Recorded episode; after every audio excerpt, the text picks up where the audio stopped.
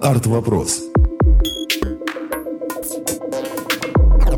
Всем привет! Вы слушаете «Арт-вопрос» на Глаголев ФМ, и меня зовут Катя Положенцева. И сегодня у нас в гостях Наташа Грабарь, искусствовед, галерист э, и носитель знаменитой фамилии Игорь Мануилович Грабарь, прадедушка Наташи. Недавно мы с тобой... Наташ, привет! Привет, привет, Катя. Недавно мы с Наташей пересеклись и э, волей случая затронули такую больную и небольную тему, которая проходит по нашей с ней жизни. Мы начали говорить о том, кто такой художник. И как-то у нас этот разговор так весело начался. Я решила его продолжить в студии, поэтому тебя позвала и решила, собственно, обсудить этот вопрос, кто такой современный российский художник. Мы как-то так сузим границы и попробуем расставить все дочки на «ты». Наташа, для начала расскажи для наших слушателей немного о себе, чем ты занимаешься и как именно ты связана с миром искусства. С миром искусства я связана с детства, наверное, но поскольку мой прадедушка был известный искусствовед и художник, но как-то это было у меня в крови. Я не представляла, чем вообще я могу заниматься, кроме этого. И всем, кто о чем мечтала, я мечтала быть музейным работником. Я единственный потомок, который продолжает музейное дело. Вообще... через пару поколений ген вылез. Да, да, вылез. И потому что у меня там дедушка математик, папа химик, я искусствовед. Но первое образование, если честно, у меня тоже нефтегазовое. Основное дело, по которому вот я тебя знаю, это то, что ты формируешь коллекции каких-то людей. Во-первых, скажи, много ли таких людей, как часто появляются новые, и если это вот какой-то есть у тебя костяк, который просто регулярно обновляют свою коллекцию, как это происходит? Происходит по-разному. Есть, ну вообще, ну, в основном, наверное, все начинают, но редко у кого. У меня есть только один такой товарищ, который сразу решил, что ему нужна коллекция, угу. и он за три или четыре года у него ну, уже прям огромная коллекция, мне кажется, больше тысячи работ. Ну, а какая-то тематика кого? Кто? Вообще от начала прошлого века до наших дней все как бы... Ну, в основном сейчас, конечно, очень много у него всяких шестидесятников, и он сейчас понял, что все-таки для него профильная это скульптура, mm-hmm. и как бы больше всего он так сконцентрировался на скульптуре. Ну, он очень много покупает, ну, как бы сейчас немножко приостановил, потому что он переел, он настолько многое активно покупал, что какой-то приходит такой момент, как переосмысление, потому что я считаю, что как бы мы с ним часто ругаемся, это прям до истерики доходит, так, что ему надо от многих вещей избавиться. Нет, естественно, он покупает, но я ему говорю, но он делает другое, потом мы с ним ругаемся. Угу. Это очень смешно. Но как бы он сейчас понимает, что пора этих вещей избавиться, прошло какое-то время. Ну, на самом деле, когда ты соприкасаешься с этим миром, до этого ты с ним не соприкасался, вкус человека меняется.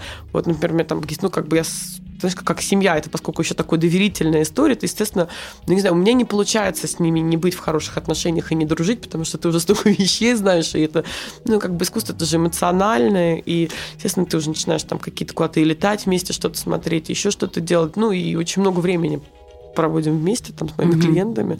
Это прям такое как вот огромное дело, на самом деле. Так просто так это ничего не бывает. Но у них меняется вкус, они понимают какие-то вещи, потом понимают, что ты был прав в каких-то вещах. Вот. Угу. И, и реально развиваются, естественно, с каждой покупкой, с каждым приобретением, и начинают все уже изучать историю искусства. Я знаю, что часто бывает, когда человек действительно начинает погружаться в эту сферу искусства, и он понимает, что художник, который ему нравится, жив-здоров, он там молодой, и вот он работает или да. в твоем городе, или в соседнем, он возникает желание с ним пообщаться без общения с художником невозможно понять материал, потому что как бы я, знаешь, мой любимый искусствовед сказал, а что он сказал, а откуда он знает. Ну, это так, это, знаешь, это как а, фантазия Фарятьева на самом деле. И художники сами иногда не знают, что они хотели сказать.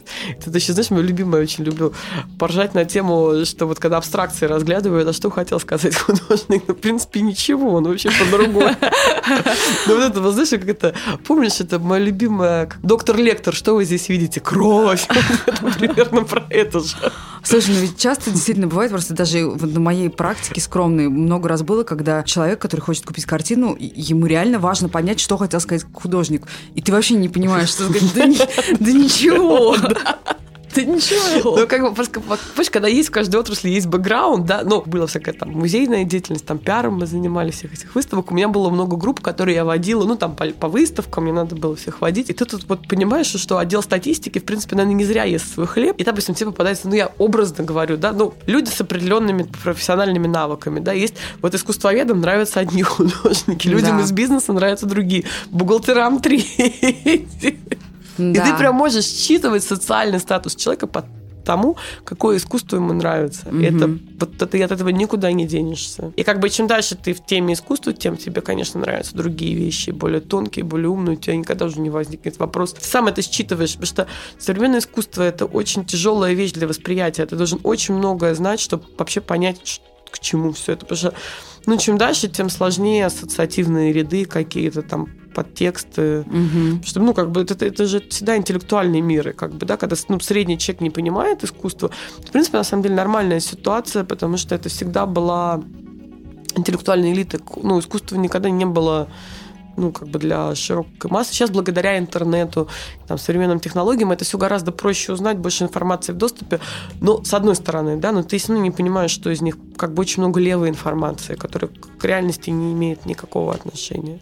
Что надо уметь ее тоже фильтровать. И это, ну, такой огромный бездонный мир. Да, это правда. При этом а, появляется еще доступное искусство – и, соответственно, да. это тоже происходит некое обесценивание искусства глобально. Ну, как бы принты, например, ну, допустим, сейчас в гараже была прекрасная выставка там Мураками, и они продают принты Мураками, да, но там не присылают там мои клиенты, ну, допустим, стоит 150 тысяч рублей, mm-hmm. принт, ну, маленький такой, небольшой, на бумаге. Говорит, ну, а как? Я говорю, ну, спросите, какой тираж. А они такие, ну, типа, они говорят, уникальная вещь. Я говорю, ну, не может быть. Я говорю, ну, спросите, какой тираж. Они говорят, ну, говорит, на Россию просто 2-3 штуки. Я говорю, а сколько в мире тираж? Какая разница? Они говорят, 300 тысяч. Ну, видите, у вас там бумажка А4, 300 тысяч тираж. Смешно? Ну, но да, это открытка. Да, это не совсем относится к теме нашей сегодняшней беседы, но вот лично я вообще не верю в какую-то перепродажу и там ценность, Принта. перспективу тиражного искусства, у которого... Не, ну есть фотография. Да, это другое. Это другое. Но вообще, знаешь, проблема с тиражами, я сейчас, когда как раз была в Нью-Йорке, там очень сейчас сильно развивается все вот эта вот история с блокчейном, да, и угу. блокчейн первый раз, наверное, позволил, если все наверное, читали, я думаю, многие, iFAC 10 Пелевина, как раз про переход и вот это сохранение digital искусства и вообще искусства, потому что самая большая, многие коллекционеры, на самом деле, отказываются покупать фотографию или скульптуру, потому что это тираж. И это правда, я их могу понять, потому что художники не всегда соблюдают тираж, даже сами художники ныне живущие, они могут выкрутиться там с другим размером или еще с чем-то. Да. И, например, там скульптуры часто есть посмертные отливки и так далее. Это тоже, ну, есть с этим проблемы тоже. Есть. Безусловно, и это, конечно, сильно занижает угу. цену искусства, особенно когда сейчас не очень хорошая экономическая ситуация. Эти вещи выползают там на рынок все больше и больше, и с ними как бы все больше и больше проблем. Как ты решаешь, с каким художником ты хочешь работать, кого ты хочешь продавать? Но это, опять же, такое дело вкуса. Если мне нравится, я продаю, потому что, ну, как бы любой там, ну, как бы, да, галерист, наверное, несет ответственность за то, кого он продал. Ну, как бы, да, ты не можешь просто продать и забыть про это, да, тебе, если что, всегда человек может вернуться, попросить как минимум продать за столько же, а лучше дороже, ну, спустя время, да. Безусловно, есть риски, да, и ты понимаешь, что, как бы, ты можешь не угадать, но равно такая отрасль, да, ты понимаешь, что, как бы, она поддерживается, ну, как бы, вкус совпадает с коллекционерами, с деятелями искусства, ну, плюс-минус. Угу. Да, например, там каких-то типа художников, как Никас Сафронов или Глазунов, но я в жизни никогда не смогу продать. Ну, это настолько... Я далека, но это какая-то ну, со мной параллельная реальность. И мы с тобой как раз, помнишь, обсуждали эту тему, к чему Что как бы у тебя всегда, ну, у тебя и у меня много друзей, и все они звонят, говорят, у нас тут такой хороший художник, и такой он еще человек хороший. А я прям понимаю, что, ну, во-первых, ну, художники люди нестандартные. Да. И как бы хороший художник вряд ли может быть хорошим человеком. Хотя я со многими из них дружу. Но они не простые люди, и хорошими их точно назвать Но я думаю, что они догадываются да. об этом. Ну да, ну как бы это все смешно. И как бы представление, там, например, у меня сейчас подружка, которая там дружу с детства, ну она в Италии живет, на угу. Сицилии, присылает работы своей родственнице. Она говорит, смотри, мне кажется, это неплохо. Ну, она присылает, такое у меня долгое молчание. Она говорит, что ты думаешь? Я говорю, ты хочешь точно услышать этот ответ? Я говорю, для студента, школьника это очень неплохо на ученические работы, mm-hmm. но это к искусству не имеет никакого отношения. И в основном, что как бы, да, человеку кажется, что если художник рисует вещь похожа, бутылка похожа на бутылку, ну, которую он там, я не знаю, рисует, или на дерево, то это хороший художник. Это совершенно к жизни не имеет никакого отношения. Передавать визуальные черты, это mm-hmm. не, ничего общего как бы к искусству не имеет. Это одна, может быть, десятая часть. Есть другая проблема, что иногда современным художникам не хватает мастерства вот этого классического. Да, вот я хотела с тобой тоже поговорить на эту тему. А ты считаешь, что у художника вообще обязательно должно быть профильное художественное образование? Ну, Вообще, конечно, желательно. Но иногда, знаешь, это тоже Но все-таки история знает много примеров, когда... Да. да. Вот, например, Кройтер, у нее нет профильного художественного, угу. хотя она гений, я считаю, абсолютно. Ей бы, может быть, оно бы и повредило бы. У нее не было тогда вот этой вот структуры бы из комиксов, ее какого-то... Ну, она настоящий художник. Если с ней общаешься, она вообще не может без этого жить. Например, причем ее заставить работу еще сделать очень сложно. Например, она сейчас погрузилась в перформанс. Она мне говорит, Наташа, продай туфли. Я говорю, Оля, сделай работу, я работу продам. Продавать там, мне какие-то со съемок достались. Ага. Что это и не стоит, она, может, меня убьет за это. Говорит, новые Луи Виттоны. Я говорю, Оля, работу сделай, у меня очередь на твои работы. Ну, невозможно заставить. У них как бы периодами все. Ну, ты никогда не можешь художника заставить ничего сделать. Это отдельно, это НЛО, ну, субстанция и с ними договориться. И когда, знаешь, там есть клиенты, которые там просят что-то заказные работы, у нас всегда какой-то тремор получается.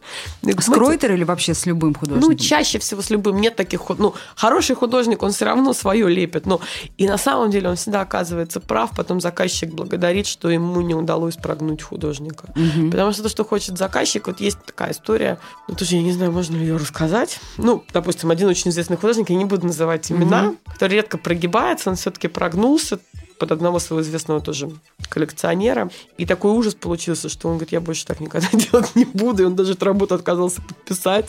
Ну и как бы по ней видно, а я так, она висит там в одном публичном месте, и я так смотрю, думаю, господи, что он так плохо сделал? Mm. А потом он мне сам эту историю рассказал. Прям, ну, видно, что плохо, ну, вот прям ужасно. Слушай, ну вообще вот э, для меня это такая странная история. Я знаю, что это действительно практикуется, когда есть там какой-то заказчик, который там, может быть, много покупает, ну, так скажем, там твой какой-то проверенный ну, да, вариант, этом, да. да. И он говорит, что ну вот в этот угол мне нужно, нужно вот конкретно что-то вот половина этого, Слушай. половина этого. Я не понимаю, насколько вообще эта история имеет право существовать, а уж тем более, когда это касается абстракции. Слушай, ну вот тут, знаешь, вот я тут вспоминаю всегда Серова, очень хорошая история про Серова. Давай. Он такой был гениальный портретист, но он всегда вставлял свои пять копеек, если так можно сказать, любой портрет. Например, самый известный его портрет графини Орловой, ну вот все ее знают, когда она на фоне пустой вазы, да, и угу. все, когда ну, глупые женщины видели, говорят, мы хотим такой же портрет. А он, в принципе, ну, как бы, да, он ее сделал пустой женщиной. Он же сделал за, за ней пустую вазу. И она в пустой комнате, и стул напротив тоже пустой. И как бы он настолько тонко показал сущность этой личности, но мало кто это понял. Ну, ну как хотят. бы это был заказной, безусловно, портрет. И он ей так понравился. И он понравился примерно таким же дамам, которых он в той же манере... Ну, потому что художникам надо есть, это не секрет. Сейчас не самая простая жизненная ситуация. Они идут на компромиссы, но это не всегда хорошо получается, я бы так сказала. Иногда бывает очень хороший симбиоз, всякое бывает. Слушай, абстракцию на заказ я вообще не понимаю, как это возможно. Ну, вот если к абстракции mm-hmm. вернуться. Я больше про фигуративку. Ну, например, там Серов тот же любил Юсупу. Вот он ее пририсовал прекрасно. Он всегда говорил, если бы все богатые люди были бы такие, как она, у нас бы не было проблем. Бывает очень как бы тонкий коллекционер, бывает очень хороший, и они понимают и чувствуют, и бывает прям вот вообще как песня льется. А бывает достаточно сложно, потому что у всех свои вкусовые предпочтения. Им хочется там, ну, чтобы я был покрасивее, покрасивее mm-hmm. получше, а это, ну, вообще, ну, вообще другая песня получается. Ну, это выкинутые деньги, на самом деле, обычно потом бывают. Просто если ты доверяешь, уже хочешь портрет какого-то художника или там какую-то работу этого художника, на самом деле мой совет, ну, по возможности ему довериться. Тебе же понравилось, ты же не просто его выбрал, тебя Конечно. же не заставили. Потому что они, ну, я сама, например, не могу советовать. Не, ну, бывает, как бы, когда ты вот там с каким-то художником долгий период времени, ты понимаешь, что здесь он лажает, ну, даже не на заказ, а вообще, и ты его пытаешься вывести из этого ступора, потому что них бывают, ну, неудачные периоды, там, это они же люди, люди, это нормально. Слушай, но не бывает, э, что после того, как ты начинаешь что-то ему советовать и говорить о том, что... Не, ну ты советуешь, когда уже я... Я советую только, да. когда я вижу, что совсем уже тут ехать Он... некуда. Как реагирует художник? Конечно, ему это не нравится, это никому не нравится. Но мы долго спорим. Это вообще супер болезненная история. Это очень... Я не люблю это делать, честно скажу, но это когда уже совсем все плохо.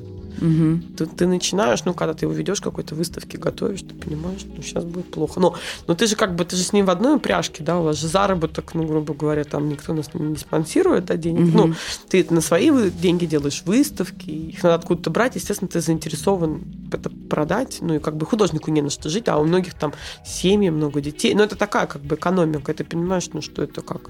Ну, все, это провал. И, естественно, ты пытаешься его вывести угу. в какое-то ну, нормальное состояние. Понятно. Скажи, еще есть такая история с тем, что люди хотят покупать э, что-то позитивное, яркое да, да, да. И, и вот не коричневое. Я знаю, что коричневый цвет он продается хуже всего, я не знаю, насколько это правда. Слушай, ну это, естественно, там вот эти страшные детские лица. Ну вот как раз все художники, которые я перечисляла, это такой, ну не все, безусловно, это такой выбор больше коллекционеров. Потому что у коллекционеров а, нет с этим проблем. Они как раз покупают, ну, что у них нет такой проблемы, как плохой фэншуй в доме. Угу. А, естественно, когда какая-то там пара для дома, история, да, да, да, да. Им, может быть, и нравятся хорошие вещи, но они, конечно, в дом не могут это представить.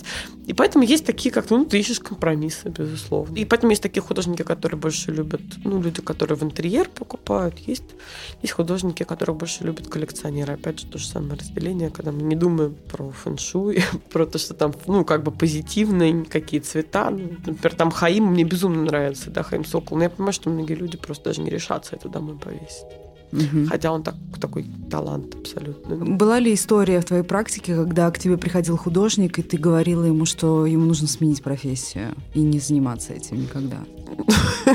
Я так не могу совсем сказать. Но хочется иногда. Нет, даже у нас был один раз случай, это было очень смешно. У моего товарища в музее а работал, ну, мы делали выставку с этим товарищем, и у него там есть реставратор, который был на зарплате, работал, потому что у товарища огромная коллекция. Мы даже не буду называть имена. И потом этот реставратор, ну, видя, какая была успешная выставка, какой мы классный взят, пришел советоваться. Ко мне и к, там, к моему тогда партнеру по галерее, он типа решил, что он может стать художником. Он начитался книг, и говорит, что мне надо делать, чтобы стать успешным художником? Что мне изобразить? Я же хороший реставратор. Я могу любую вещь изобразить. Угу.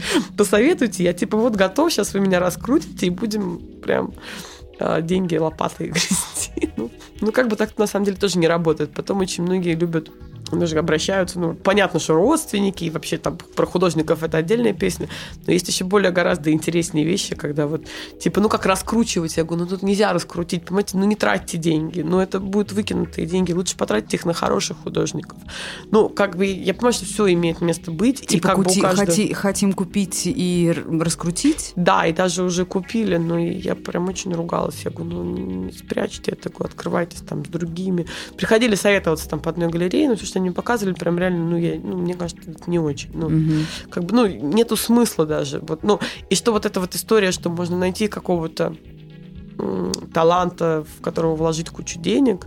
Ну, в нем должен быть, правда, талант. Безусловно, ты должен вкладывать деньги в художника, чтобы его раскручивать. Каждая выставка это не бесплатно, и, и каталог это не бесплатно. Но должен быть талант, должна быть вот эта вот молекула. Угу. Если ее нету, какого-то бездаря нельзя сделать звездой.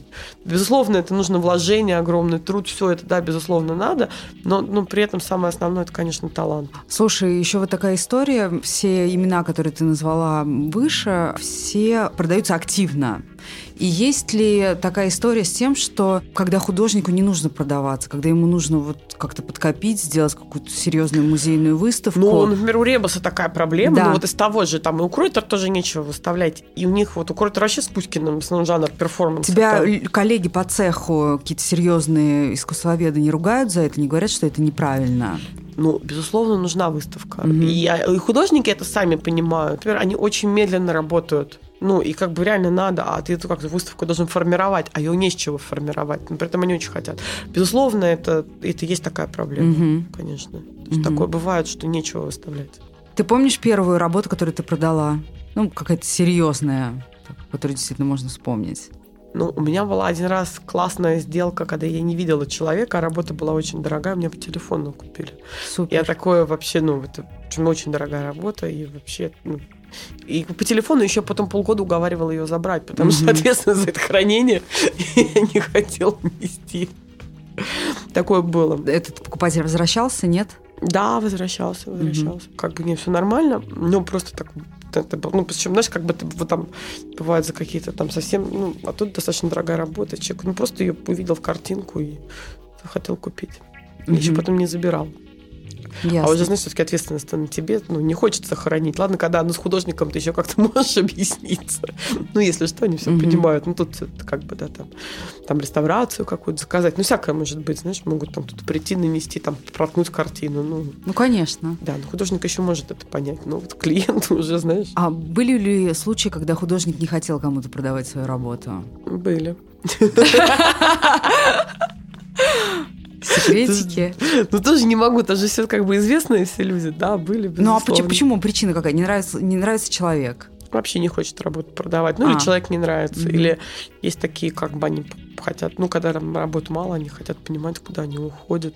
Ну, и для художника, естественно, важно, где это, у кого, и чтобы, ну, и, конечно, им хочется, чтобы человек был симпатичный. Ну, они же очень, ну, это же живые организмы, люди, ну, это, они все очень, как это, как дети вот, воспринимают работы. Кому-то, может быть, не очень важно. Но в основном, конечно, им всем важно, они спрашивают, куда ушла работа, угу. как, кто купил, что за человек, какая коллекция. Когда еще, естественно, все торгуются за работу, да, и всегда угу. аргументом, ну, если человек симпатичный. Типа, насколько... И коллекция хорошая. Ну, если он так больше сильно уступают. хочет, да, если он так сильно Да, хочет. иногда бывает просто какой-то, например, там молодой человек, у которого очень мало денег, и и тебе хочется, да, чтобы, ну, я художник там много хочет, иногда на самом деле уступает. У меня был случай, ну, например, Шорин, он достаточно дорогой художник, но там парень хотел девушке сделать предложение, и хотя Дима, он такой, ну, как вообще на свои картины никогда не делает скидки, он согласился за очень маленькую сумму вообще сделать работу на заказ, чтобы парень сделал девушке предложение. Помимо он, кольца. Да, помимо, ну вот он типа вот, работает, чтобы он парень готовил девушке сюрприз, и вот ну он, я знал, что девушка очень любит этого художника, а у него не было таких денег, но все-таки Дима, ну, типа 18, от 18 до 25 угу. тысяч евро секундочку в работу стоит. Угу. Это то, что не, не так, чтобы каждый может себе прям быстро купить. Вот, поэтому Дима пошел, это вообще ну, так вот. Ну да, самому интересно поучаствовать в такой истории. Да, ну. Скажи, были ли у тебя случаи с э, клиентами, с покупателями, когда ты показывал какую-то работу, а человек говорил, что это вообще мазня, я сам так могу, и... Постоянно. Ну, это понятно, просто мне интересно, как ты реагируешь на это. Ну, как я реагирую? Ну, нет, ну, у меня такое сплошь и рядом, я ему объясняю, почему это не мазня, и как бы, когда клиент растет, ну, уже потом... таких вопросов нет. И, во-первых, их уже нет, а во-вторых, он даже у меня были случаи, что они потом покупали эти работы. Да? Вот. А у тебя была такая история, когда ты отказывалась кого-то продавать, ну, может да, я часто а потом, а, нет, я имею в виду, что а потом думала, что, блин, он такой на самом деле клевый оказался, надо было его раньше выцепить. Нет. Такого не было, чтобы я жалела. Может быть, будет. Я как бы не истина в последней инстанции. У меня mm-hmm. нет с этим проблем. Я тоже развиваюсь, учусь. И мой вкус также меняется. Безусловно, я с, с каждым новым клиентом, с каждым mm-hmm. новым художником и выставкой, ну, как бы становлюсь более образованным, безусловно, да, там я больше вещей отсматриваю, какие-то вещи, да. Угу. Я потом передумываю, ну, там для одного стартапа сейчас в Нью-Йорке выбирали логотип. Ну, и там как бы много прислали, сначала я одно, потом мне говорят, Наташа, ну ты посмотри повнимательней. И реально им потом удалось меня убедить, что надо взять другой, ну, как бы тоже угу. более внимательный, потом, да, понимаю, что они были правы. Ну, так же, как ты начинаешь Понятно. более вдумчиво пересматривать. Есть художники, которых ты ведешь уже много лет, и цены на них, естественно, растут. Расскажи вот немножко про ценообразование в, так, в твоей среде, как это происходит, и вообще есть ли там какая-то логика? Нет, ну какая-то логика есть. Ну, безусловно, чем больше у художника выставок музейных, чем больше в число известных коллекций, он в каких-то музеях, аукционные продажи, да. Но сейчас просто первый раз, мне кажется, например, рынок антиквариата столкнулся с той ситуацией, что нет цен. Это что значит? Ну, раньше жирные годы, угу. были какие-то цены, ты мог понять, сколько стоит там Кончаловский такого-то года. Сейчас такого ты как бы не можешь никогда с уверенностью сказать. Меня многие просят что-то оценить, ну, я говорю про старое искусство, да, и оно очень сильно упало в цене. И как бы, ну, понятно, что какие-то самые ключевые вещи, они так и остались, но их нет на рынке. Я говорю, допустим, про вещи, которые на рынке. Что сейчас, мне кажется, первый раз за долгое время, ну, как бы есть активность, да, она есть, но цены как таковой нет. Ну, как бы есть просто конкретность под предложение, согласиться, не согласиться. Да, я даже часто не могу оценить, ну, как-то меня там просят, это невозможно сделать, ты не можешь, ну, ну, есть приблизительно какие-то, да, варианты цены. Никакая бы там уже аукционная продажа когда не была, ну я к чему? Это сейчас не работает со старым угу. рынком. Современная на самом деле более в лучшей ситуации, больше у тебя возможности, ну, как бы проследить оно более четко, там, ну, западным получше, да, я сейчас говорю про... Ну, есть такие вещи, там, как арт прайс и так далее, где ты можешь посмотреть. Угу. Ну, естественно, каждый галерист, он пытается поддержать своих художников, аукционные продажи фиксируются, какие-то открытые продажи, да, ну, это все делается как бы в нарост угу. цены. Ну, есть какие-то манипуляции. Но сейчас все настолько не предсказуемо. Может быть, что-то очень дорого уйти. Ну, как бы, да, потому что это импульсивность всегда, да. Есть просто там коллекционеры которые просто вот я хочу эту вещь, я ее могу взять дороже, да. А есть люди, которые, естественно, будут торговаться, и ты ее отдаешь, и художник соглашается угу. намного дешевле. И нет такой сейчас, ну, тяжело про какую-то среднюю цену фиксированную. Ну да, да, безусловно, там, например, тот же Дима Ревус, да, его работы. Еще два года назад там мы, когда делали его первую выставку, они продавались. Ну, сейчас я его уже не веду, вот там Артуин ведет. А продавались, да, 50 тысяч рублей, 60, 80, и все купили. А сейчас, типа, по 15-20 тысяч евро. Угу акварели за два года.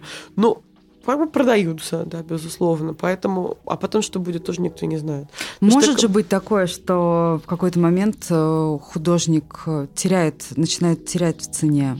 Да, такое тоже бывает. Но есть хорошие работы, они хорошие. Просто очень много, например, таких вот, ну, по старому искусству просто по нему виднее. Угу. Почему я сейчас про него говорю. Угу. Очень много в жирные годы, когда был вот прям все бегали, не было вообще никаких вещей, покупали там, я не знаю, имена, но вторые, третьи, пятые вещи имени, там, кустодиев. Но неважную для него вещь, какие-то рисунки, подмалевки, эскизы, не характерные для него. Mm-hmm. Это очень, вот сейчас этого очень много на рынке, это очень тяжело продать.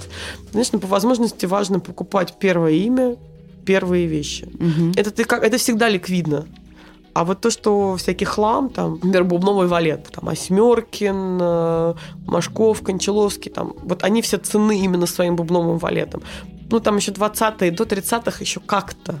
Потом это сейчас уже никому не надо, там, 50-е их какие-то. Ну, ну, этого очень много, это никто не покупает. Это упало в цене, может быть, я не знаю, в 2, в 3, в 4, в 5 раз. Это не нужно никому, потому что это не такие важные вещи. Угу. А важные вот это реально их вот там 17 18 ну, например. Ясно. Этого не найти до сих пор, в какой бы кризис не был, и нет их никто не продает, никто не, не продаст, не хочет. А продают вот 30-е, 35-е, этого полно. Поэтому, на самом деле, когда люди собирают коллекцию, конечно, очень важные консультанты. Потому что вот эти как раз покупали и люди, у которых не было консультантов, я так думаю, ну, в основном. Потому что покупали просто имя. Ну, не понимали, что это не ну, тогда я просто, может, вообще совсем на рынке ничего не было. Тогда был бум. Все это стоило каких-то космических денег. Если у тебя возникает э, заказ на поиск чего-то супер редкого, ты берешься за это, находишь? Ну, я берусь, но я спрашиваю, естественно, угу. почему не взяться. Но я, у меня есть, например, сейчас проблема в том, что нет хороших вещей. Не могу mm найти. Если не ныне живущие художники, даже, например, ныне живущие, например, Пивоварова, да, да. на ранние вещи не могу найти. У меня есть очень много людей, кто это хотят. Нету. Никто, Никто не, не продает. Я у меня у друга одного такая коллекция, там одну работу про две его уговариваю, он не хочет, ну не надо ему. А у него там такие вещи, ну вот прям просто вот музей. Угу. Ну он у хороших людей покупал. Не хотят Какова продавать. вероятность, что когда-нибудь он расстанется, захочет расстаться с коллекцией?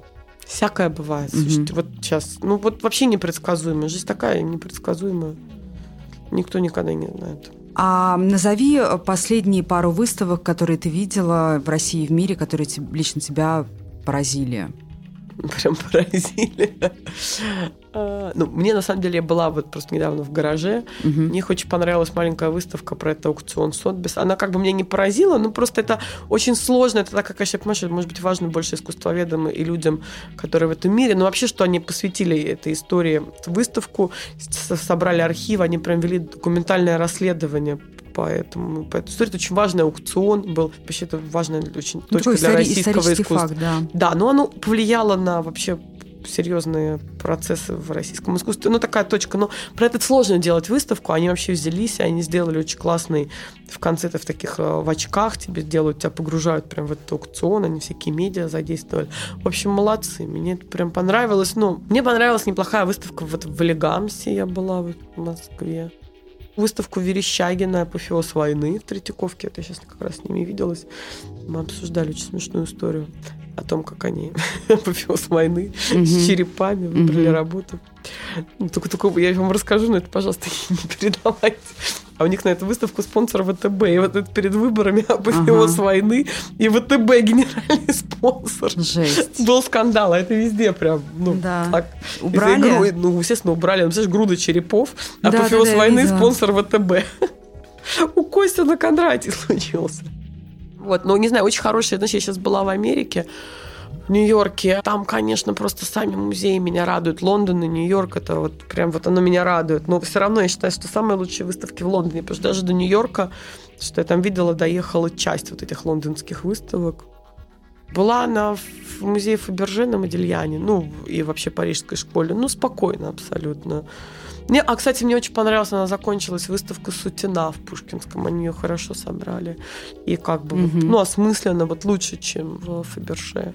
С Фаберже у меня там есть много вопросов к этой выставке. Ну, вот я не знаю, я вся в Лондоне там бываю несколько раз в год, и вот там прям лучшее, что я вижу.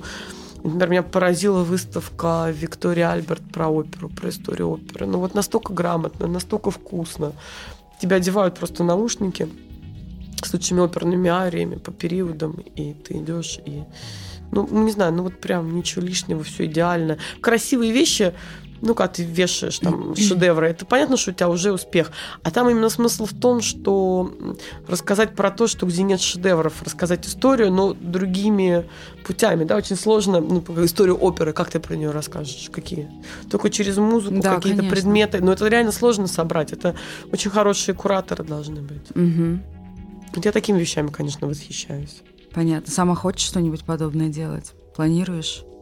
Мечтаешь? Ну, у меня нет кураторских амбиций. Mm-hmm. Ну, у меня сейчас какие-то больше административные всякие вещи меня волнуют mm-hmm. и манят.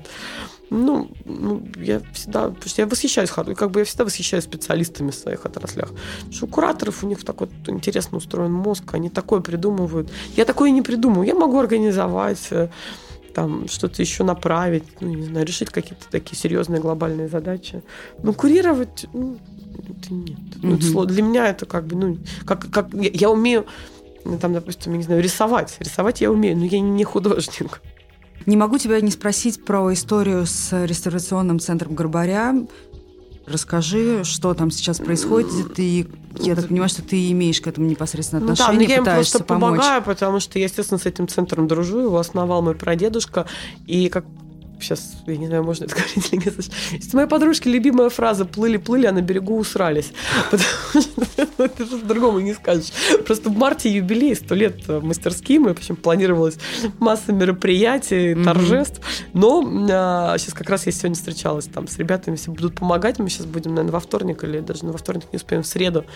Там камеры приедут, будут говорить, потому что там всех уволили, там поставили как бы год там директор такой Сергеев, и он так очень странно выполняет свои обязанности, что, в общем, мероприятий не будут, куда делись деньги, непонятно, все сотрудники незаконно уволили. Угу. Ну, в общем, там есть о чем говорить, а это как бы такой уникальный организм, это реставраторы. Это люди, которые там по 20 лет работают, это, ну, это такие сотрудники. Святые люди. Да, их просто, ну, их нет. Ну, как бы нет специалистов, очень мало у нас э, реставраторов, это огромная, ну, это такая профессия, которой ты учишься, и как бы это развалить эту структуру, но на самом деле это страшно, потому что, причем там 40 писем Мединскому отправили, ну, не только, они и Путину писали, и Мединскому, не только ну, реставрационный центр сам, это причем федеральное, mm-hmm. как бы, да, это значение, но и все музеи, которые с ними сотрудничают, нет ответа вообще. Причем, ну, как бы они говорят, что должны мужском наследии ответить, а мужском наследии не отвечают, ну, да, по своим причинам, вот, как бы есть, есть масса вопросов, ну, разбираюсь на самом деле с этой историей, вот. Удачи Мы обещали тебе. помочь, да, спасибо. Ты знаешь, у меня такой предпоследний вопрос. Можешь ли ты назвать художника или даже какую-то конкретную картину, а, может быть, она висит в каком-то музее, которую ты очень хотела видеть у себя дома? У меня много таких. Я вообще я фанат Бюджет искусства. не ограничен. Нет, я себя не ограничиваю. Я почему хотела быть музейным работником? Я понимала, что пока в юношеские годы у меня точно не будет денег на искусство, и хоть только рядом с полотнами побыть, потому что и мы сейчас а, как раз встречались с Оксаной Бондаренко, она в, ну, в Третьяковке работает, и мы с ней обсуждали, что как раз искусство очень молодит, что так все классно выглядит. Она говорит, я говорит, буду там чаще ходить. Потому что так они все хорошо выглядят. И говорит, я смотрю, говорит, за год прям хорошеет. Ну, там Зельфиру назначили, она Ага. голову. Она прям, говорит, прям похорошела. И это похорошело, и это похорошело. Надо ходить среди шедевров. поток попадает. Я что хочу? Я очень люблю, конечно. Ну, если по русскому авангарду, да, так если про российское, про западное не будем, ладно. А, ну, хотя, может, Модельяне бы я бы с удовольствием. Модельяне, Ротко, Малевич, безусловно, Гончарова, ну, Горбаря бы тоже бы не отказалась. Самый лучший в музеях все равно, он все музеем завещал. Ну, самое хорошее. Очень я люблю Татлина, очень я люблю... ну, Я бы, например, от Фалька бы раннего не отказалась. А Лентулова бы раннего, то, что там в Третьяковке висит. А Кандинского с Шагалом. Ну, тоже все раннее, на самом деле. Ну, много чего. Я бы так вообще... бы- Хорошее, я прям все хорошее. хочется забрать. Я... Понятно. Наташа, спасибо тебе большое. Было очень интересно. Спасибо тебе, что ответила на наши вопросы. И надеюсь, хоть как-то мы немножко ответили на вопрос, кто такой современный художник российский, чем он промышляет и вообще что, что происходит. Спасибо тебе большое. Это был арт-вопрос на Глаголев ФМ. Всем пока. Вам спасибо.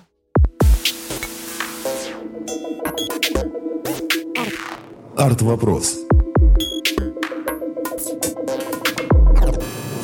Глаголев FM. Ваш личный терапевтический заповедник.